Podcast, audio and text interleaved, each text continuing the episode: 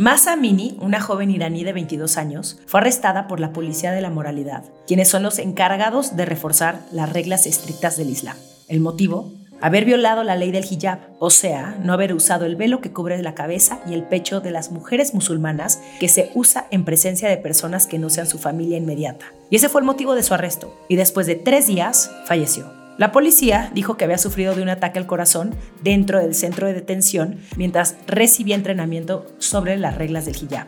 La familia de Massa dice que estaba en perfecta salud.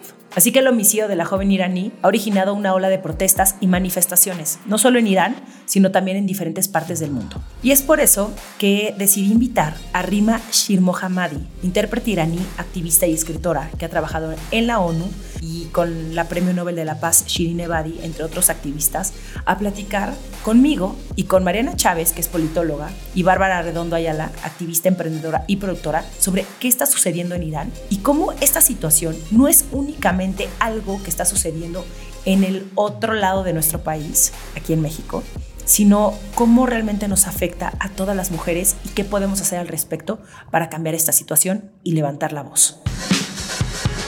¿Por qué nos cuesta tanto trabajo conciliar nuestra parte vulnerable con nuestro poder? ¿Cómo manejar el trancazo de la adultez? ¿Qué significa ser mujer hoy? Lo dije muy falso, ¿no? Está en ti agarrar las riendas de tu vida y salir de tu zona de confort. Desde atreverte a cumplir tus metas hasta aprender de quienes no son como tú. Yo soy Romina Sacre y te doy la bienvenida a Sensibles y Chingonas, un podcast donde se vale hablar de todo, sin miedo a ser diferentes. Rima, pues si quieres, eh, cuéntanos qué está sucediendo en este momento y lo que nos estabas comentando hace ratito sobre el régimen islámico en Irán.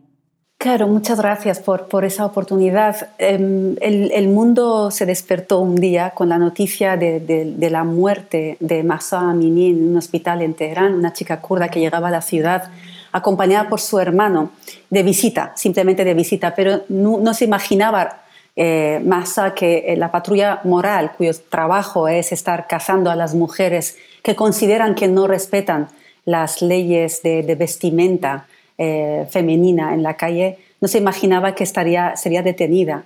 Y en la primera muestra de protesta la detención y el trato tan malo que estaba recibiendo, recibiría golpes fuertes que acabarían, por, acabarían por, con su vida. Porque Massa, después de ser detenida, va a un centro de detención, de ahí a un hospital, entra en coma y horas más tarde la, la sociedad iraní recibe la noticia de su muerte, eh, sorprendidos, pero a la vez no tan sorprendidos. Y, voy a contar por qué no tan sorprendidos. En un país que hace cuarenta y tantos años eh, tiene una revolución, que se supone que esta revolución venía a crear un cambio del sistema anterior, un cambio que permitía que las personas tuvieran sus, sus derechos y sus libertades eh, salvaguardados. se aprobaron unas leyes que discriminaban a las mujeres. Estas leyes eh, no solamente se aprobaron sin más y que las mujeres iraníes no hicieron nada, sino que en las primeras semanas, cuando el Parlamento de Irán aprueba estas leyes, las mujeres iraníes salieron a la calle. Hasta entonces habían dicho que el, velo era opcional, ¿sí?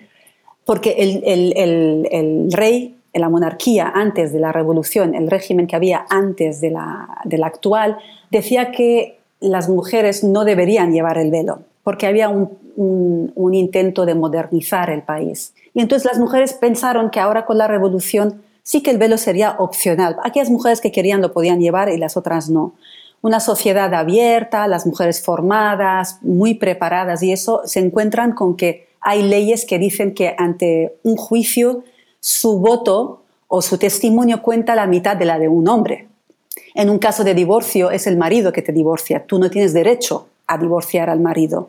La custodia del niño va directamente al padre, aunque el padre no sea para nada apto para llevarlo, para, tener la custodia de su hijo. El, matrimonio entre los homosexuales no es nada, no es no solamente no es aceptado, sino que hay todo un, eh, un procedimiento para obligar a las personas a que se operen y que formen parte de lo que es las familias tradicionales dentro del país. Es decir, que tengan que operarse para cambiar de sexo, para poder casarse y crear una familia tradicional. Estas son algunas de muchas de las leyes que existen en Irán y estas son las cosas con las que lucha la mujer iraní. La muerte de Masa Amini no fue indiferente para la sociedad iraní. Por fortuna, no solamente son las mujeres iraníes las que están en la calle ahora mismo protestando contra lo que le pasó a Masa y lo que les está pasando a ellas también, a sus madres y a las personas allegadas a ellas, sino también van acompañadas por los hombres. Empezó por una protesta en la capital, se extendió a la zona de Kurdistán y ahora está todo el país protestando. Parte de las manifestaciones son quemar el velo como símbolo de, esa, de, ese deseo de las mujeres de Irán, de Irán, de hacer este cambio. Pero en realidad no podemos eh, engañarnos en lo que todos todas los gritos de las mujeres y los hombres en la calle piden un cambio de régimen. Con lo cual, algo que empezó de manera simbólica con quemar el velo o cortarse el pelo, ahora son unas manifestaciones y una huelga general que empezó ayer que pide el cambio de régimen de la República Islámica de Irán. Y esto es un poco, en resumen, lo que está pasando. Considero aquí un poco importante hacer como algún tipo de recuento histórico para quienes nos escuchan, que inclusive están apenas adentrándose a cómo antes había una monarquía respaldada hasta cierto punto por Estados Unidos, llega una revolución islámica vendiendo todas estas ideas de modernización, de un cambio, y hace más de 40 años en Irán se instauró un, un status quo nuevo, por así decirlo, en donde lejos de lo que ellos venían pregonándole a la, a la ciudadanía, a la mujer se le denigra y se le pasa a segundo plano. Creo que eso es importante mencionarlo. También que muy probablemente muchas personas que nos escuchan no conocen eh, el porqué del velo, del jihad, por qué lo utilizan, cuál es el punto, y también que inclusive, justo como lo menciona Rima, esto fue como la gota que derramó el vaso y que eventualmente la quema de velos que estamos viendo en la vía pública es una muestra para protestar y crear entonces una nueva revolución en donde el, plan de la mujer, el papel de la mujer, se replantea a lo que originalmente quienes ahorita tienen el poder en Irán habían prometido. básicamente vendieron, como en muchos gobiernos a nivel mundial, ideas que son muy románticas, son muy atractivas, pero a la hora de tomar el poder son sumamente contrarias a lo que hablaban. Y también, Rima, creo que es importante que muchos de los que nos escuchan también logren comprender esta dimensión de cómo hay líderes clericales en el poder. Entonces, básicamente desde el poder te están pasando pues toda la estructura de una religión y que tú tienes que acatar. Cosa que ahorita, por ejemplo, que estamos en México, si bien la iglesia tiene algún tipo de influencia no está instalado oficialmente en el poder.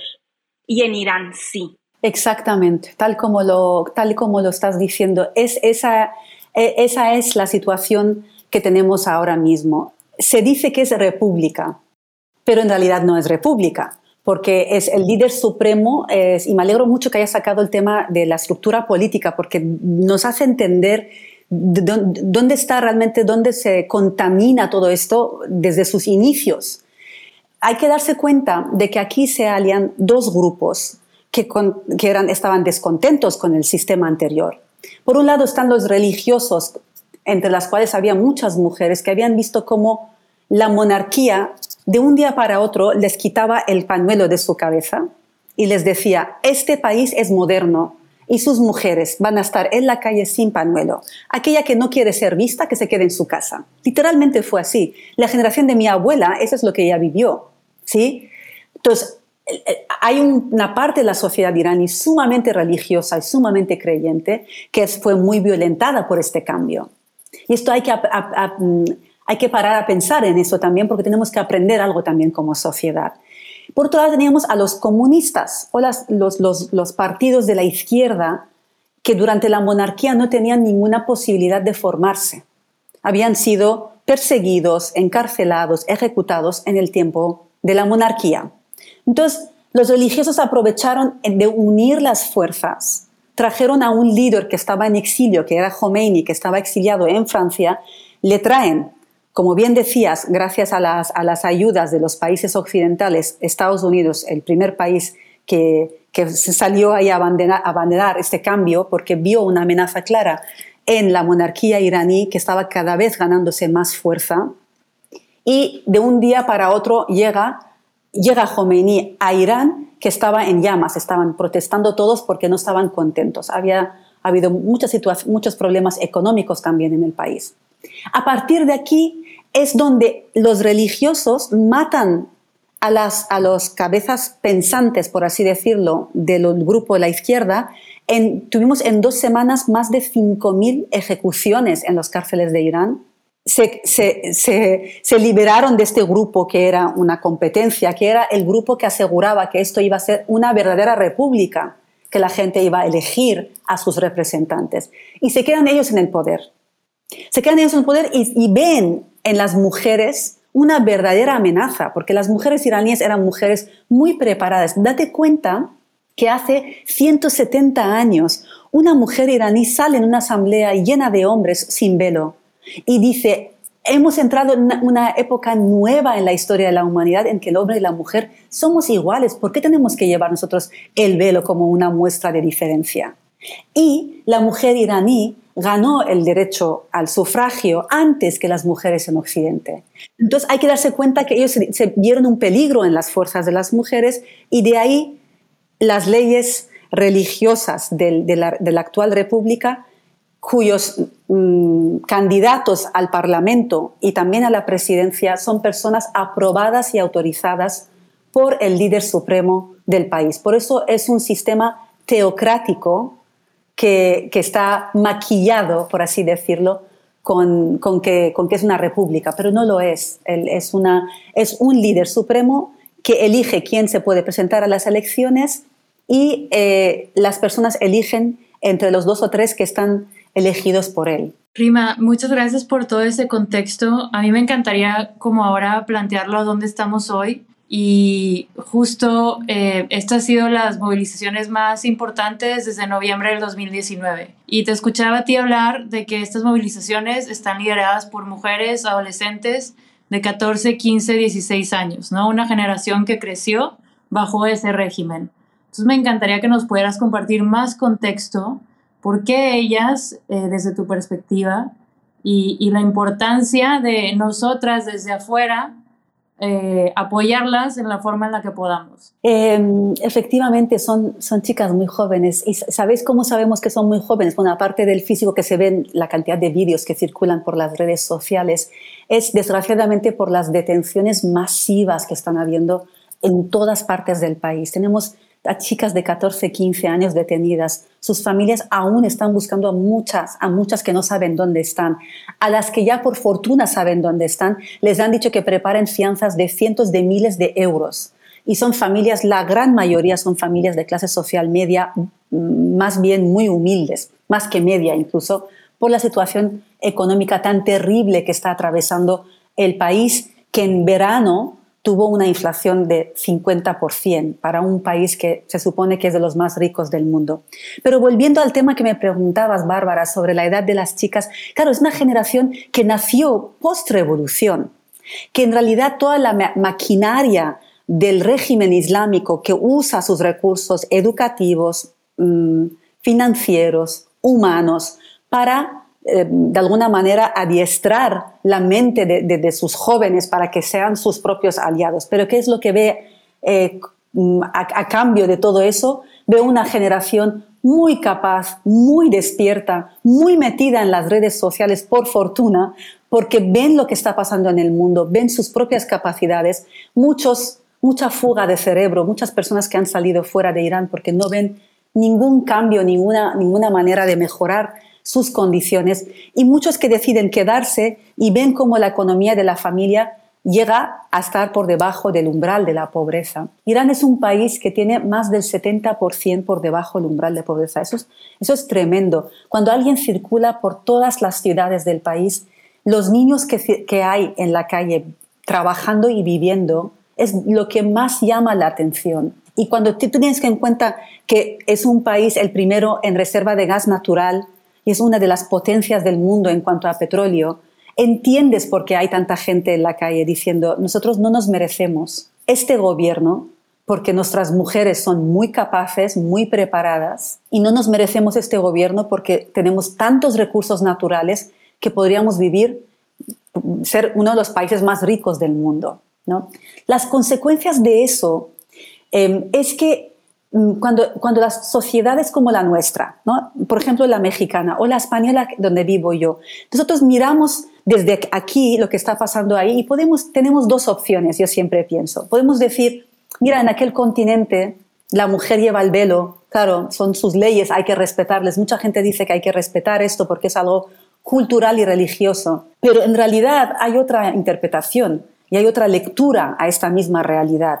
Aquí hablamos de derechos humanos. Y derechos humanos no son derechos culturales, y creo que tiene que quedar muy bien claro y asentado en la mente de las personas que vivimos en el 2022, 2022. Entonces, aquí si hablamos de derechos humanos, hablaríamos del derecho a elegir. Entonces, deberíamos automáticamente dejar de lado el tema de la religión y las ideologías. Hay una, hay una persona que es religiosa, decide llevarlo, perfecto que lo lleve. Hay otra persona que no cree en llevarlo, no debe tener que llevarlo. Lo digo porque hay muchas voces que hablan ¿no? sobre el derecho a llevar el velo y por qué hay tanta islamofobia y todo eso, y no estamos hablando de eso y no hay que confundirse con este discurso que acalla también nuestras voces, también tengo que decirlo. Eh, a veces las libertades para escuchar algunas voces acallan las voces de las mujeres también, que no creemos en, en el velo. Pero lo más importante para las mujeres, como nosotras que estamos viviendo en este lado del mundo, es que nos demos cuenta de dos, de dos cosas. Primero tenemos una Una obligación moral de presionar a nuestros gobiernos, a los que están en el poder también, y decirles, mm, no puede ser que el embajador de Irán no se le llame la atención aquí en España. No puede ser que el embajador de Irán en México no se le llame la atención. No puede ser que México sea un país que se abstenga en las resoluciones condenando la violación de los derechos humanos en Irán ante Naciones Unidas. No puede ser no corresponde al nivel de activismo, al nivel de formación que tiene nuestra gente, que sus representantes en momentos decisivos no salgan a hablar sobre la importancia de conservar estas libertades, del derecho de estas mujeres a elegir lo que ellas quieren hacer. Entonces hay una obligación por ahí, creo, me atrevería a decir, política, que deberíamos realmente ir a por él y, decir, no, o sea, yo como feminista, como mujer que cree en los derechos del ser humano, ya quitemos el tema del feminismo, un ser humano que cree en los derechos de los seres humanos, debe preguntar a su representante político y decir, no me creo que no tengan nada que decir sobre lo que está pasando con las mujeres en Irán. No me creo que nuestros representantes no voten a favor de una resolución que condena la violación de los derechos humanos en Naciones Unidas. Yo no me lo creo. Yo también voy a llamar la atención y voy a hacer una petición a la ministra de Igualdad aquí en, España y le voy a decir, usted no tiene nada que decir más que un tuit. ¿Usted se, conforma con un tuit? Un, un tuit y ya está, ¿no? Condenamos los hechos, no sé quién, no cuántos. No, no, no es, no es eso. Yo creo que una cosa es esta y la otra cosa es que tomemos nota de lo que está pasando en Irán y nos preguntemos, si las mujeres en otro sitio están dispuestas a arriesgar su vida, su integridad física, saliendo a la calle y diciendo yo por aquí no paso y yo voy a quemar lo que haga falta para decirte que es mi cuerpo, yo hago lo que quiero con mi cuerpo, ¿sí? ¿Cómo voy a vivir yo con lo que a mí me rodea? ¿Me voy a conformar con lo que hay en mi sociedad? ¿O voy a retar y voy a decir, ¿quién ha dicho que eso tiene que ser así? ¿Eso es digno de un ser humano? No lo es.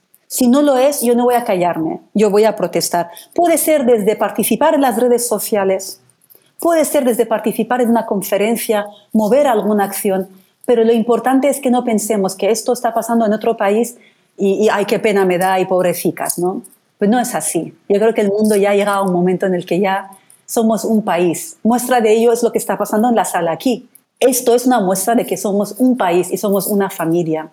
Si no, ¿por qué os tiene que importar lo que le pasa a una iraní?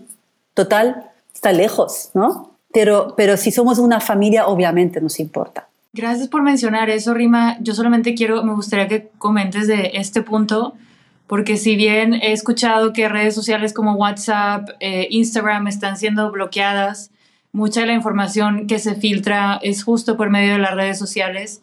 Y si bien eh, pues este movimiento que es liderado por la juventud, eh, gracias a estas redes son como nosotras hoy podemos hablar del tema, ¿no? E incluso, como bien decías, no se pueden tampoco quedar estas manifestaciones en un tweet, ¿no? Eh, y hablando de, de, esta una familia que sí creo que existe una sororidad entre mujeres en América Latina, con España, en el mundo, este, en Turquía, lo vimos en el 2020 con el Challenge Accepted, la foto donde subías una foto en blanco y negro a raíz de una movilización allá. Eh, escuchaba hoy por la mañana y te quería preguntar de este tema, eh, justo esto, ¿qué, ¿qué sí podemos hacer además de presionar, digamos, a la embajada acá? Sé que eh, el martes 27 de septiembre en México hoy a las 3 pm va a haber una manifestación pacífica en la embajada liderada por mujeres iraníes que viven en México. Pero bueno, hemos visto muchos movimientos como estos, ¿no? En diferentes partes del mundo.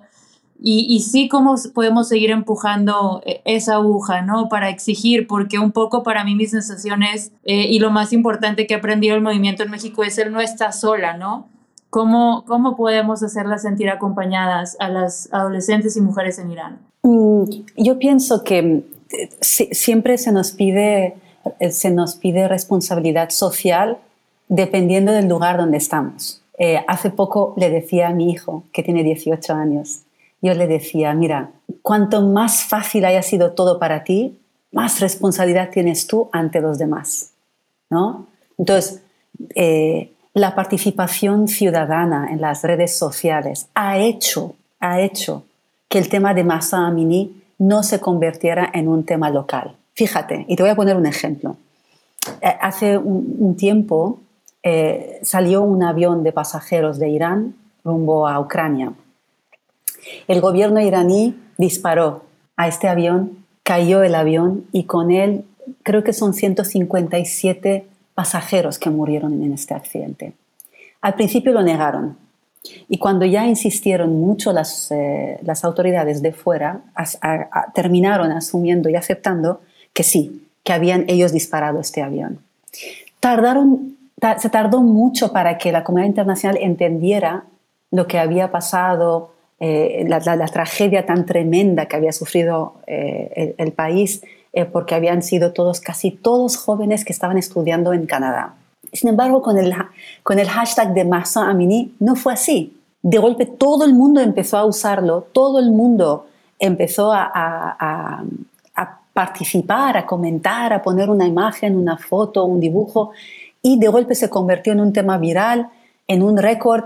Todo el mundo empezó a hablar y empezaron a participar muchas personas. Y creo que si no hubiera pasado esto, y por eso insisto mucho en relacionarlo con la generación joven, tan, tan, tan condenada y tan mal vista por parte de la sociedad, si no hubiera sido por la participación masiva en las redes sociales, eh, eh, esto que estamos teniendo ahora no se hubiera tenido lugar o muchas acabo de venir la concentración de Barcelona y habían venido tantos mm, catalanes a esta participación, a esta convocatoria. En otros momentos también habíamos convocado, pero no había tanta respuesta.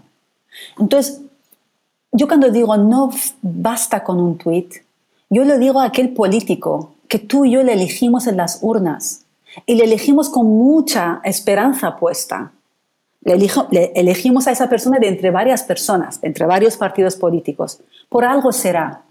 Yo a este político no puedo decirle que es suficiente con un tweet, un, os deseo, condeno, o lamento mucho lo que ha pasado. No, no, no lamentes nada. Para, eso es un político, para eso te hemos elegido, para eso has salido ganado y para eso tienes el puesto de trabajo que tienes. Mi hijo puede poner lamento y es maravilloso y él debe hacerlo porque ha tenido una vida francamente fácil.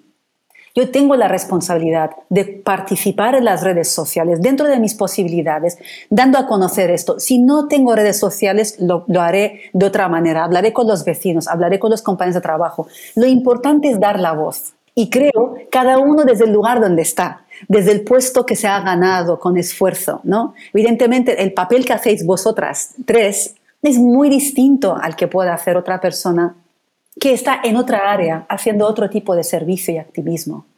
Entonces, por eso pienso que es, que es muy importante, importante que cada uno diga dónde estoy, qué es lo que estoy haciendo y cómo estoy participando en la construcción de algo mundial. Y con esto quiero llegar a la segunda parte de tu pregunta. Cuando nosotros hablamos de procesos em, que son constructivos y procesos que son destructivos, lo vemos claramente en las sociedades, en el mundo hoy en día. Entonces, cuando nosotros nos juntamos para hablar de lo que está pasando en Irán, o por ejemplo lo que estáis haciendo las activistas en México, estamos hablando, dedicando tiempo y energía a hablar de procesos de construcción. ¿Qué tanto nos hace falta al mundo saber qué ingredientes había, qué cosas funcionaron, qué cosas eran importantes, qué resultados hemos tenido, cómo podemos mejorar estos resultados. Y es de eso del que no se habla normalmente, porque todo el mundo habla de las, de las desgracias que hay. Pero cuando tú dices, ¿por qué estos jóvenes? ¿Cómo han salido los jóvenes? ¿Qué, qué es lo que ha ayudado para que el tema se entendiera tanto? Y yo creo que esto es un aspecto de muchos aspectos que podríamos resaltar sobre el tema de Irán. Luego está el tema geopolítico, que obviamente siendo el país que es, con, con, las, con los recursos que tiene, la riqueza que tiene, una zona de verdad de una bomba de relojería. ¿Sabes? Ahí no hay ninguna democracia. Es que no hay, ya sé que la democracia está en construcción en todas partes del mundo, pero es que en algunas partes del mundo no existe ningún indicio de nada democrático. Entonces, que no haya ningún país en aquella zona que tiene tanta riqueza y la riqueza y recursos naturales de, las que dependemos muchos en el mundo viene de ahí, pues es una auténtica tragedia realmente. Y el mundo occidental cree que mientras estén así estos países, mejor sacaremos petróleo, aprovecharemos y eso. Pero no saben que ahí son, eh, es, un, eh, es un lugar que, que, que, que, crea mucha inseguridad, que saldrán gente a protestar, pero también saldrán muchos que trabajan para este gobierno fuera y, llevarán eh, actos de terror, como fue el caso aquí en, en Bélgica, donde hay un grupo de presos iraníes esperando ser intercambiados por presos occidentales que están en Irán, como parte de las negociaciones que hay entre la Unión Europea e Irán. O sea, Irán, para entendernos, digo esto y ya lo, dejamos aquí porque si no me extiendo mucho y disculpad. Irán tiene esa, ese hábito, ha aprendido a que algunos iraníes con doble nacionalidad sobre todo y ahora últimamente los occidentales, por ejemplo, hay dos eh, miembros de la Junta Nacional de Docentes eh, eh, que son franceses que se han ido a Irán y en un momento dado se han enterado de que los profesores se han concentrado en distintas ciudades y han dicho, ah, queremos ver qué es lo que están haciendo. Han ido ahí y han sacado cuatro fotos. Fueron detenidos al día siguiente y están, eh, están acusados de espionaje y están ahora en los cárceles de Irán. Irán los retiene, les secuestra, ese es el verbo, les secuestra porque luego hace su intercambio con, iraníes que están fuera haciendo eh, trapicheos y trabajos para el régimen de Irán. Entonces, mm, ¿qué responsabilidad tenemos nosotros ante eso? Pues que sepamos que nuestros políticos no solamente tienen las, manos manchadas de sangre porque no hacen nada con, las protestas de otros países, sino que tampoco hacen nada para, para pararle los pies a, una, a un régimen teocrático en un lugar muy, muy sensible, muy delicado, como es aquella parte del mundo. Eh, yo estoy escuchando todo lo que estás diciendo. Eh, generalmente tengo muchísimo que decir. En esta ocasión creo que me toca simplemente escuchar y aprender, pero eh, agradezco muchísimo que hayas mencionado el, la importancia de entre más tienes, más debes de hacer algo por los demás. Y creo que es aquí donde una puede usar su privilegio y decir, ok, ¿desde dónde, no? ¿Desde dónde voy a hablar sobre estos temas? ¿Desde dónde voy a empezar a querer cambiar las situaciones?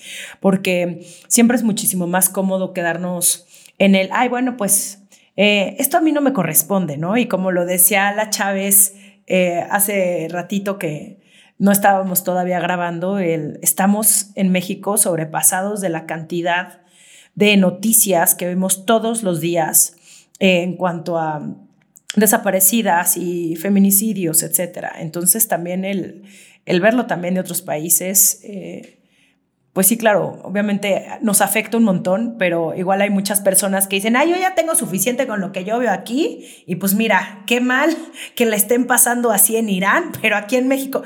Y pues al final, eh, Rima, tú dijiste algo súper poderoso que es, no nos podemos ver como distintos países, nos tenemos que ver como un como ahora sí que como un, un, un, globo terráqueo completo, ¿no? Este, como un continente completo. No es un país lejano, sí es lejano a mí, pero es como, ¿por qué creeríamos que no nos debería de afectar y por qué no deberíamos estar actuando y ejerciendo presión?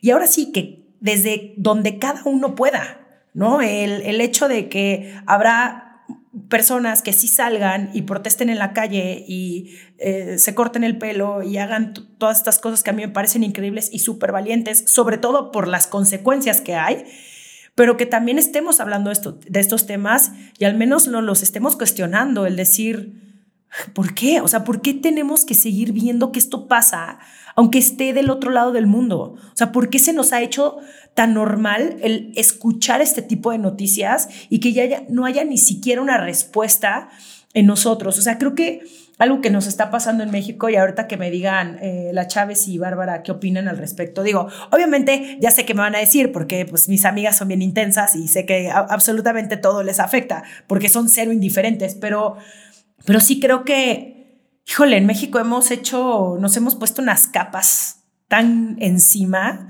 que ya la narrativa se volvió tan, tan normal que hay una parte de ahí que está como muy desconectada. No sé qué opinan ustedes. Digo, ya me desvío un poco del tema, pero ¿qué opinan ustedes de esto?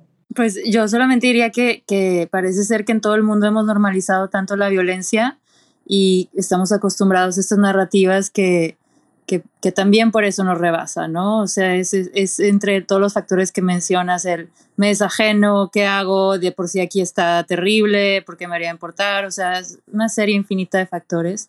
Pero si bien yo creo que algo de lo que es muy inspirador el poder hablar con, con alguien como Rima, que día con día tiene comunicación con prisioneros políticos, con personas que viven en el exilio, eh, es el poder de, de la esperanza, ¿no? Y, y de la posibilidad de sí poder construir narrativas eh, distintas y, y, trabajar en conjunto con la comunidad internacional para dar a conocer no solamente estas historias, pero como bien mencionabas, Rima, eh, pensar en, en, la construcción de paz y en los procesos, ¿no? Que, que sí llevan a, a, a la posibilidad de la restauración de la justicia. Yo creo que para mí eso es como como lo más valioso y por otro lado nosotras quienes un poco por distintas razones nos involucramos en estos temas de una forma u otra, eh, no darnos por vencidas. Yo creo que a mí en lo personal esto que sucede, solamente hablar contigo, hablar con ustedes, enterarme de esas historias, me da energía para seguir adelante en mi propio país.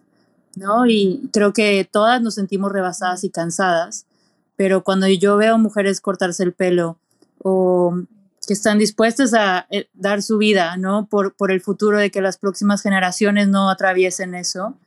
Yo creo que ahí está la fuerza colectiva. Uy, qué, qué poderoso lo que acabas de decir, Bárbara. Sí, estaba viendo yo los videos en, en el New York Times, en, el, en Instagram, en New York Times, y piel chinita, piel chinita, eh, qué valiente. Espero que las próximas generaciones, creo que a nosotras nos ha tocado muchísimo hacer esta parte de la deconstrucción, de tratar de derribar, de cuestionarnos un montón. Eh, espero que de verdad las cosas cambien y espero que, que sí podamos ver algo distinto. No, yo no esperaría tardarnos hasta que yo tenga 90 años, tengo 37 apenas, no quiero esperarme otros muchos más años, a mí me gustaría que fueran los cambios más rápido, pero pues se tienen que hacer, ahora sí que tenemos que aplaudirle también a estas mujeres que lo están haciendo por muchas de nosotras, porque en el momento en el que una se atreven, en el momento en el que una da ese paso, es como si nos abriera la puerta a todas las demás, ¿no? Y que no se nos olvide jamás que juntas somos súper poderosas. Oye, Rima, yo tengo una pregunta para ti. ¿Cómo lo haces tú a nivel personal para involucrarte en todos estos temas, pero también para proteger tu energía y tu salud mental? Hmm. Yo creo que, bueno, yo creo que cada una tiene como, todas tenemos nuestros hábitos, cosas que consideramos que nos pueden ayudar, sobre todo a centrarnos, porque yo siempre pienso, eh, hay tantas fuerzas de distracción en nuestras vidas, ¿verdad? Eh, eh, yo que sé, la crítica, el negativismo, todo eso son como fuerzas que yo considero que están contrarias a mi propio crecimiento, entonces están, están ahí para desviar mi atención. Entonces, habrá que cada, cada una seguro que encuentra la manera de, de, proteger eso y saber cómo alinear lo que es lo que es lo que, lo que le, toca a cada cual hacer en su vida, ¿no? con, con, con, el día a día, con las obligaciones y las responsabilidades. Quería destacar una, con, con, mucha fuerza el tema de la meditación. Es un tema que sé que mucha gente lo ve como, uy, es estar ahí en silencio y qué rollo y qué, qué aburrimiento. Pero en realidad la meditación es un ejercicio del alma, eh, así como el entrenamiento físico es un ejercicio del cuerpo. Es un ejercicio del alma que, que, prepara el alma para lo que es el día, para las cosas que nos toca, nos toca hacer. Hay una parte que toca hacer, que es el trabajo, pero luego hay un, hay un algo de fondo que es el que nutre todo lo demás en nuestras vidas, incluido el trabajo. ¿no? Y creo que esos momentos de, de, poder centrarnos, de poder pensar, de hacernos preguntas y que mi alma responde a esas preguntas, para mí es la definición de lo que es la, la meditación. Y en estos días especialmente tan, tan difíciles, hoy venía de la concentración en Barcelona de los, de los iraníes, había tanta gente joven y me dio tanta alegría verlos ahí. Alguna, bueno, alguna lloraba y decía, yo llevo tres años aquí, mis padres están en Irán, y yo sé que no los voy a volver a ver después de organizar esto porque era consciente de que había gente de la embajada ahí grabando. Y yo pensé, qué, qué, qué inspirador, porque si yo no hubiera ido a esto, no hubiera visto a esta chica y no, se me, hubiera, no, me hubiera sentido inspirada. Hay un punto que hay que superar la vagueza. Y yo siempre lo pienso, ¿no? que todos estamos en un momento que decimos, no, déjalo, no quiero hacer, pero solamente traspasar este límite te abre un universo, un, un mundo realmente. Y un tercer punto tiene que ver con lo que acaba de comentar Bárbara. Las historias inspiran. Y hay historias que son de personas sencillas, que no pretenden ganarse ningún premio nacional de ningún tipo, no pretenden, no sé, qué sé yo, no pretenden hacer una película documental de sus vidas, pero es una superación constante de esas fuerzas de distracción que yo les llamo, que una es la vagueza, otra es, cada, cada cual sabe realmente qué es las cosas que nos distraen de, de lo que realmente da sentido a la vida, que no es más yo creo que mirar al otro con otros ojos, no como ojos de extraño, ¿no?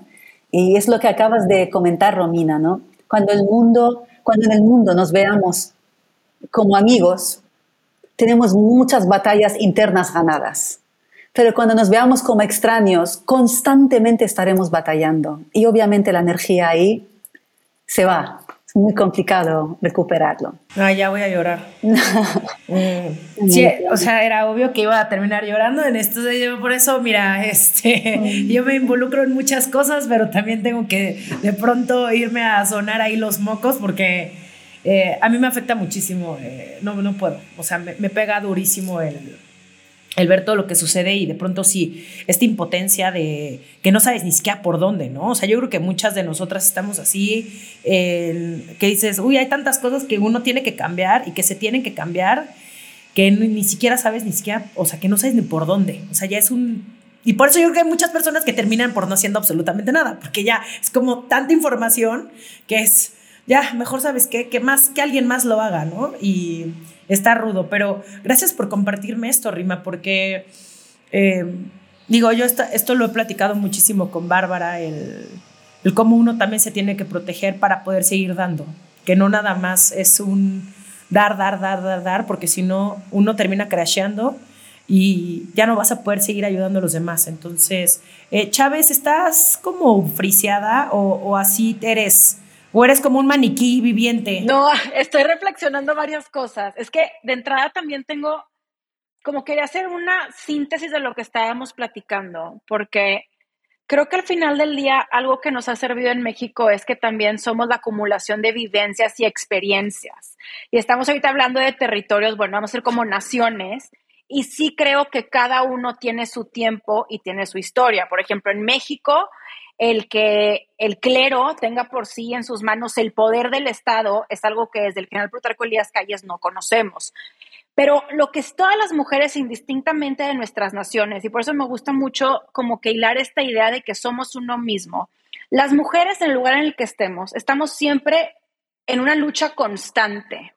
Y ahorita esto justo eh, antes de entrar hablaba con Bárbara y le decía que me parecía muy impactante cómo en Medio Oriente estamos viendo cómo las mujeres jóvenes están luchando por sus derechos, pero ver en la Unión Europea cómo estos frentes de ultraderecha, de conservadurismo, están creciendo, en donde los derechos de las mujeres se ven en amenaza constante.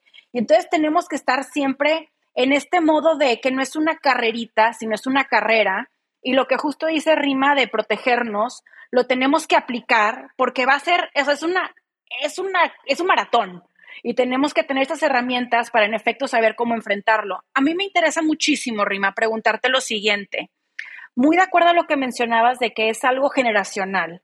Fíjate que en México, las que estamos constantemente luchando por derribar este sistema patriarcal, nos topamos mucho con una resistencia de generaciones anteriores a las nuestras, ¿no? En donde se ampara casi todo por el modus operandi, así ha sido el status quo, no hay que moverle como si está de esta forma diseñado como si fuera la correcta. En el caso de Irán, ¿a qué argumentos se, se enfrentan estas jóvenes que están buscando desafiar este régimen en donde crecieron con una doctrina y con una dogma que hoy están queriendo desafiar. ¿Cuál es el argumento por parte de la sociedad en general, pero particularmente las mujeres, que en efecto se resisten a este cambio? Porque me supongo que también hay resistencia como en todo. Em, yo creo que la religión ahí ha hecho mucho, no, quiero decir daño. Entonces la religión también tiene un papel muy importante, edificante, educativa, eh, eh, que te enseña, que potencialmente, en potencia tiene el, cometido de nutrir una parte de nuestra existencia, que es el alma. Pero por desgracia, la religión eh, mm, usada con la política ha hecho muchísimo daño en Irán. Entonces, yo creo que la mayor resistencia al cambio viene de los que son, los que entienden la religión de una determinada manera y creen que todas esto que piden eh, esas personas son contrarias a la religión. Y, por tanto hay que ser muy severo en castigarlos.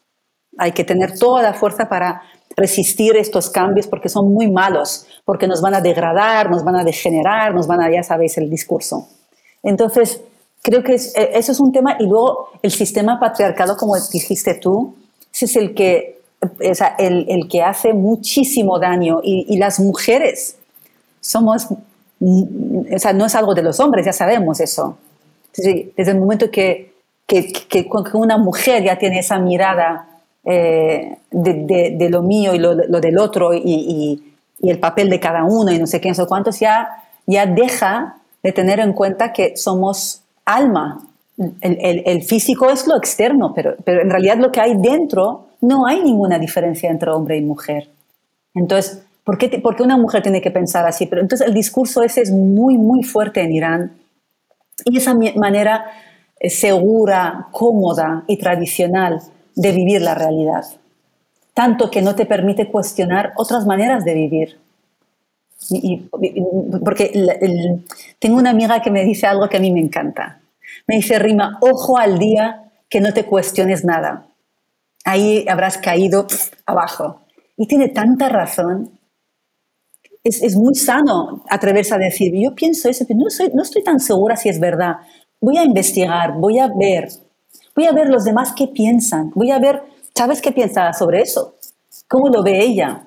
Y entro en diálogo contigo, pero con la mente abierta. Eso es lo que no tiene mi sociedad. Por desgracia, hay una parte de la sociedad iraní que no comulga con eso, porque el nivel de, adoctrinamiento es tan fuerte que no puedes permitirte mirar izquierda y derecha, no sea que, no sea que pierdas lo que tienes eh, contigo.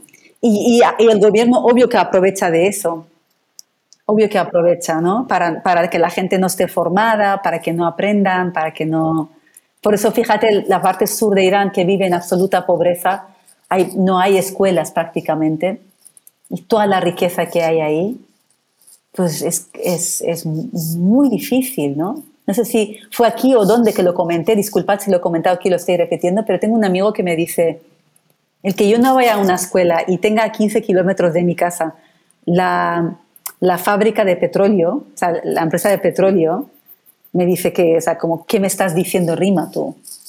¿Qué me dices? O sea, que, que alguien me explique eso para entenderlo, ¿no? Como decía ahora Romina, esto es como, eh, mi cabeza como que no llega a entender dónde está la justicia en eso. Claro, es que eventualmente, y eso también lo digo mucho a la actualidad que tenemos en nuestro país, en México, y también a nivel global, nos enseñan a, obedecer, no a cuestionar. Inclusive el cuestionamiento siempre se ve desalentado como algo incómodo, como una confrontación.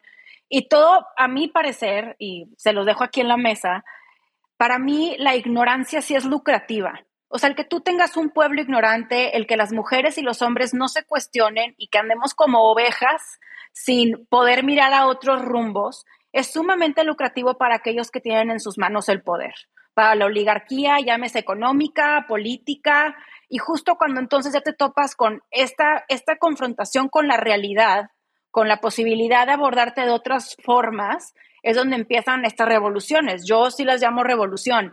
Y no sé, digo, y me encantaría también aquí discutirlo, si creen que esto particularmente en países islámicos puede ser un movimiento replicable o si no. Es, es, es interesante que preguntes eso. Estaba leyendo hace poco eh, no sé si seguro que lo conocéis, en, Sudán decían que este verano en las cuentas de Facebook de, las mujeres empezaron una iniciativa que me parece fascinante, que era que las mujeres ponían los nombres y apellidos de sus maridos, novios, padres, primos que, que usaban, que, que, participaban en oprimir a, a las manifestantes. ¿no? Es, entonces es, muy bonito, son procesos creativos de cambio. Eh, tienes a mujeres así jóvenes en Irán liderando este proceso, luego tienes a las mujeres en Sudán haciendo eso, luego vas a México y, y ves activistas cómo tratan de hacer un trabajo de formación, de educación, que es lento. Recuerdo que decía Romina antes, es, claro, es lento y puede ser tedioso porque tú no es el cambio enseguida, ¿no? El cambio que todos anhelamos, pero hay que esperar. No todo lo bueno se consigue con, ¿sabes? Con, con, con, rapidez. Entonces yo creo que sí es replicable. O sea, es tan inspirador porque nos juntamos aquí, hablamos de esas cosas y nos llena el alma de, de esperanza de que, ah, pues esto, somos unidos, hay una fuerza que nos une a las personas y las fronteras dejan de existir porque son es aspiraciones universales. Así como decimos de derechos humanos universales, son aspiraciones universales. Entonces, creo que sí, sí que es replicable, no solamente en la región, sino a otros lugares ¿no? del mundo. Seguro que los jóvenes iraníes se han inspirado también de, de, cosas que han visto en Instagram, que cosas que han visto en Twitter, artículos que han leído. No hay nada como el conocimiento, como acabas de, de decir, también es verdad. No hay nada como formarse, como entender y enterarse de las cosas. Sí, sí y el cuestionarse es durísimo, porque el darte cuenta de lo que, que, lo que has creído durante toda tu vida es prácticamente una mentira o no te está beneficiando a ti ni a los demás y solamente te está oprimiendo. O sea, el abrir los ojos ha de ser durísimo. Y pues ya, mejor te quedas pensando en que pues ahí te tocó vivir, ahí, te vas a, ahí vas a crecer, ahí te vas a morir y pues todo bien, ¿no? Y pues así ha sido toda la vida, como pues es lo que nos toca a las mujeres. Y el cuestionártelo ha de ser fuertísimo. O sea, el abrir los ojos y, y ver que hay otras posibilidades y otros caminos.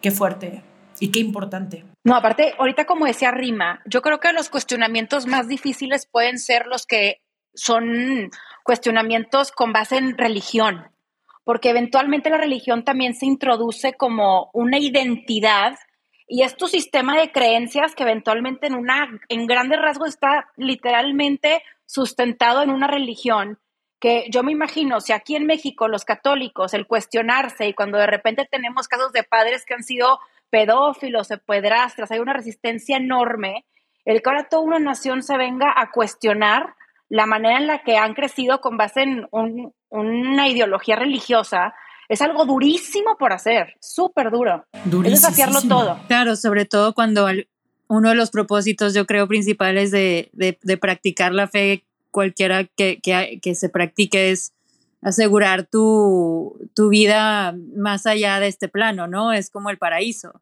Y entonces, con base a esa promesa, digamos, eh, las decisiones que, que, nos llevan, ¿no? A, a, no resolver lo de raíz y más bien movernos por intereses eh, que no conciernen la vida en la tierra, ¿no? Eh, y eso es muy peligroso, pues, porque yo creo que es de las principales raíces de la indiferencia, decir, ¿qué, ¿qué, más me da a mí aquí en México lo que pasa en, en un Estado islámico?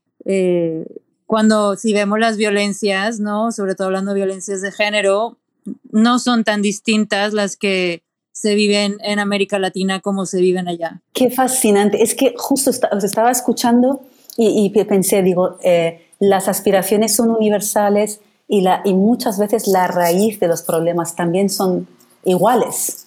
En, realidad, cuando, cuando hay, ¿verdad? Cuando hay...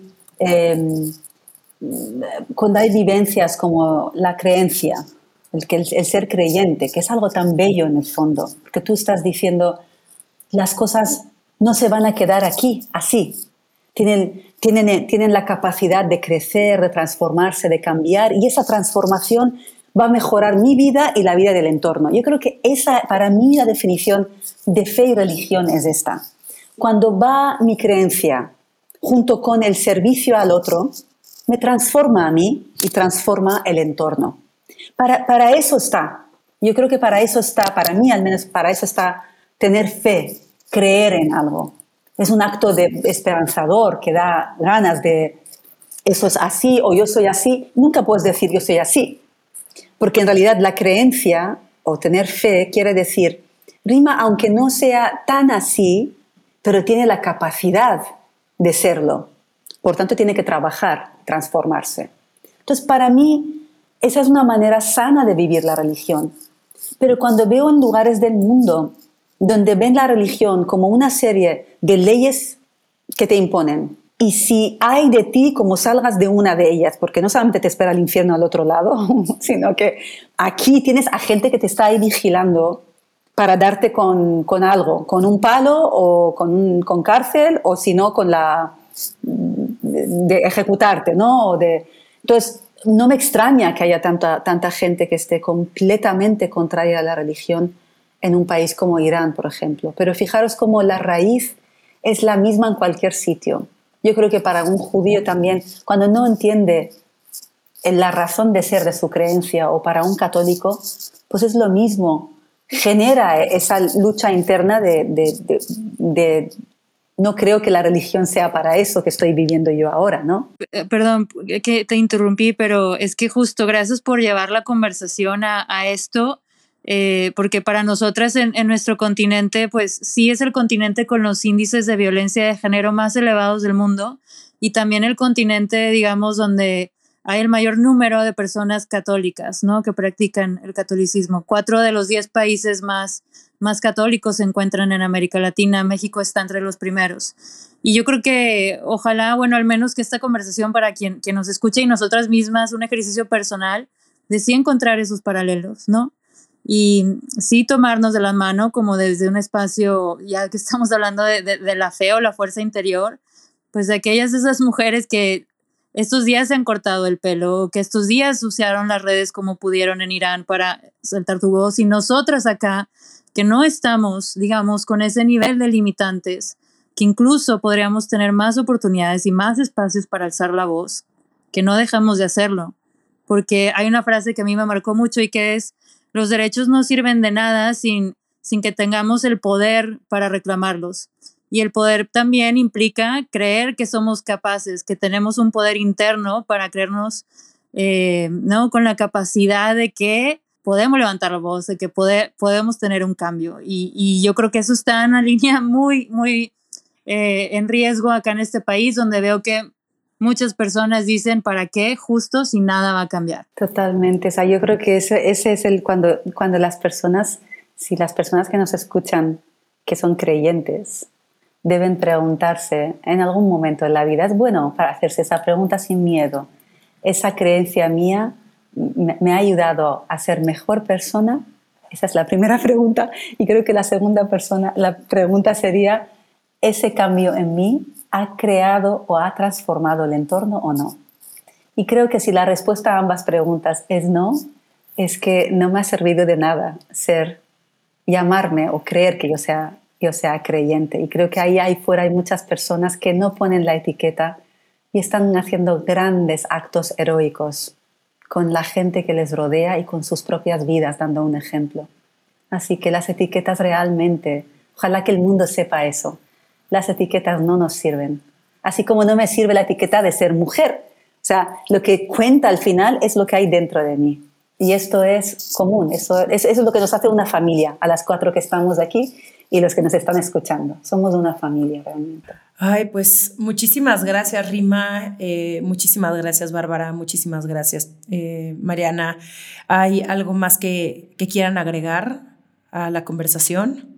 Yo estoy muy agradecida, muy agradecida, muy feliz de haberos conocido, de, estar este rato juntas conversando, conociendo, conociéndonos más y abriendo, abriendo mundos y derrumbando paredes que nos separan, porque eso es lo que algunos políticos quieren hacer, crear paredes entre nosotros y no lo van a conseguir por fortuna. No, ya no, ya se les acabó el teatrito desde hace muchísimo tiempo.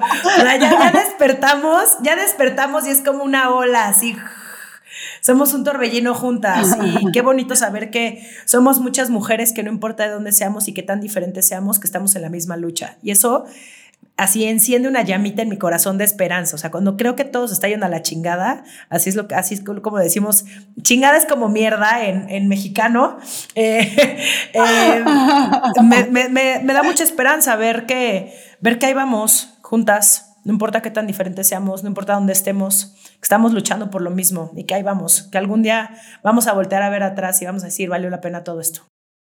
Yo, yo sí algo quisiera adicionar bien rápido, así, pero tuitero, para cerrar. Es que yo estoy segura que quienes nos escuchan, pues han de escuchar esto y han de reflexionar y han de cuestionarse, esperamos que sea el caso. Pero luego siempre te llega la pregunta de, bueno, ¿yo qué hago, no? O sea, ¿cómo si estoy en México o estoy en Latinoamérica o en donde sea que estés, puedo tener algún tipo de incidencia? Y yo con algo que me quedo que dijo Rima al principio que me pareció espectacular y que realmente hay una incidencia directa, es como justo el tener estos aparatitos en la mano, el celular, las redes sociales, que si bien traen sus partes un poco nocivas, también tienen sus beneficios y que en efecto, si lo sabemos usar de manera adecuada, podemos empezar a abrir el camino a muchísimas otras personas, de tal forma que hacer ruido, así sea compartir el artículo, dar un retweet, simplemente subir algo a tu Instagram, es hoy por hoy una manera de hacer activismo digital y que no es aquello que antes nos venían a lo mejor porque no había otra manera de hacerlo, de tener que salir a fuerza a la calle o tener que alzar la voz o que tu integridad esté en peligro en la vía pública, sino que el simple hecho de saber utilizar de manera asertiva los medios que tenemos a nuestro acceso, sí hace un cambio trascendental y directo. Y me puede llenar de ilusión y de esperanza saber que muchas mujeres en Irán han podido encontrar otras identidades, otras historias, gracias a la conexión que ha creado entre nosotros las redes sociales, de tal forma que quienes nos escuchan, que quieran hacer algo, eh, pues definitivamente activarse de manera asertiva y ser muy conscientes en lo que comparten en sus redes sociales es una muy buena y fácil manera de, activarse y, unirse a este cambio propositivo. Me encanta, Mariana, porque definitivamente quienes tengamos eh, un smartphone o cualquier herramienta tecnológica, sí es una herramienta de, que se traduce en poder ¿no? Y, y, desde con solo el, simple hecho de tenerla hablando de responsabilidades y privilegios, creo que si todas las personas que tenemos acceso a estas herramientas hiciéramos algo, lo más pequeño que sea, quizás este ripple effect sería mucho más grande. Totalmente de acuerdo. Rima, ¿quieres decir algo más? Nada más, realmente nada, muy, muy agradecida. Si me permitís, acabo con una anécdota que a mí me inspiró mucho. Ojalá, ojalá que, que también nos guste a, las, que, a las que estamos aquí y los amigos que nos escuchan también. Em, eh, viene de, de, una mujer que entró a cumplir 10 años de cárcel por, por, por ser de, de, una religión minoritaria en Irán, que es la Bahá'í. eh, le cayó una condena de 10 años. Ella, em, ella cuenta una anécdota que a mí me impactó mucho y es una anécdota muy sencilla de su primer día de entrar a cumplir condena. Eh, a ella le dicen que tiene una condena de 20 años al, al inicio cuando, cuando pasó el juicio. Y ella, en un viaje que hizo aquí de visita a Barcelona, lo contó en la conferencia y dijo que cuando entró y vio la condición tan absolutamente aborrecible que tenía el colchón donde tenía que dormir, pensó, bueno, yo me voy a duchar primero, al menos me quedo más limpia yo porque todo esto me está dando mucho asco. Dice, Va, voy al baño y me encuentro que el baño es aún peor que el colchón y la, y la, y la habitación, la celda donde tenía que entrar. Y dice, cuando yo salí del baño, de golpe algo hizo clic en mi cabeza. Y yo pensé, si tú no has entrado aquí a cumplir una condena y aceptar estas condiciones, tú has entrado aquí para cambiar y transformar esto que a ti no te gusta. Las cosas son así. Tú puedes elegir y decir, uy, qué desgracia, voy a vivir las cosas porque es tan sucio, tan malo, o tú puedes hacer algo para cambiar. Entonces dice, tomé algunos productos de limpieza, entré, empecé a limpiar el baño y dice que curioso, detrás de mí entraron dos mujeres también a hacer lo mismo. A mí se me quedó grabado, es una anécdota sencilla, pero tan, eh, creo que tiene que ver con la vida que tenemos todos, que muchas veces pensamos, ay, pues me toca vivir así, pues es así, es que horrible, qué mal está el mundo, ¿no? Y sin embargo, no, nadie nos ha dicho que tenemos que aceptar las cosas como son, sino que podemos cambiarlos, ¿no? Es una decisión al final. Así que nada, os mando un abrazo inmenso, os quiero muchísimo a todas, a las que veo aquí y a las que no veo y que están escuchando, y a seguir luchando, no queda otra. Rima, muchísimas gracias, de verdad, gracias por tu tiempo, gracias. Eh, hay, ¿Tienes redes sociales donde a lo mejor la gente te pueda buscar? Sí, Sí tengo. sí tengo Twitter y tengo Instagram y espero que nos podamos volver a encontrar muy pronto en cualquier sitio en Twitter o en Instagram. ¿Me puedes dar tus redes sociales para que la gente te siga? Claro, fíjate que mi Twitter es complicado porque el apellido es largo. No me di cuenta cuando abrí la, la cuenta que con este apellido no es buena idea, porque mi, mi, mi cuenta de Twitter es, es R. Shir Mohammadi. O sea, imaginaros, no ha sido muy inteligente con un apellido tan largo. y mi Instagram es, eh, es rima.bcn de Barcelona. Es muy, más sencillo. Aprendí la lección de Twitter. Ah, espérame, es rima, rima.qué? BCN. BCN. Ok, de todas maneras, yo en, los, en, en la descripción del podcast voy a dejar ahí eh, tus redes sociales. Voy a dejar también las redes sociales de Bárbara y de Mariana, entonces para que cualquier cosa nos puedan contactar. Les mando un abrazo enorme a todas. Gracias por esta plática. Les aprendo un montón. Eh, me quedo reflexionando muchísimo, apenas me van a caer los 20. Yo creo que si no al rato mañana o en la semana, o sea, yo me tardo mucho en procesar esto, ¿ok? Eh, yo tengo mis tiempos, pero muchas gracias, les mando un abrazo enorme. Un abrazo, amigas. Gracias. Gracias. Esto fue Sensibles y Chingonas. Síguenos en Instagram y Facebook como Sensibles y Chingonas. Y no olvides suscribirte a nuestro newsletter en sensiblesychingonas.com, diagonal newsletter.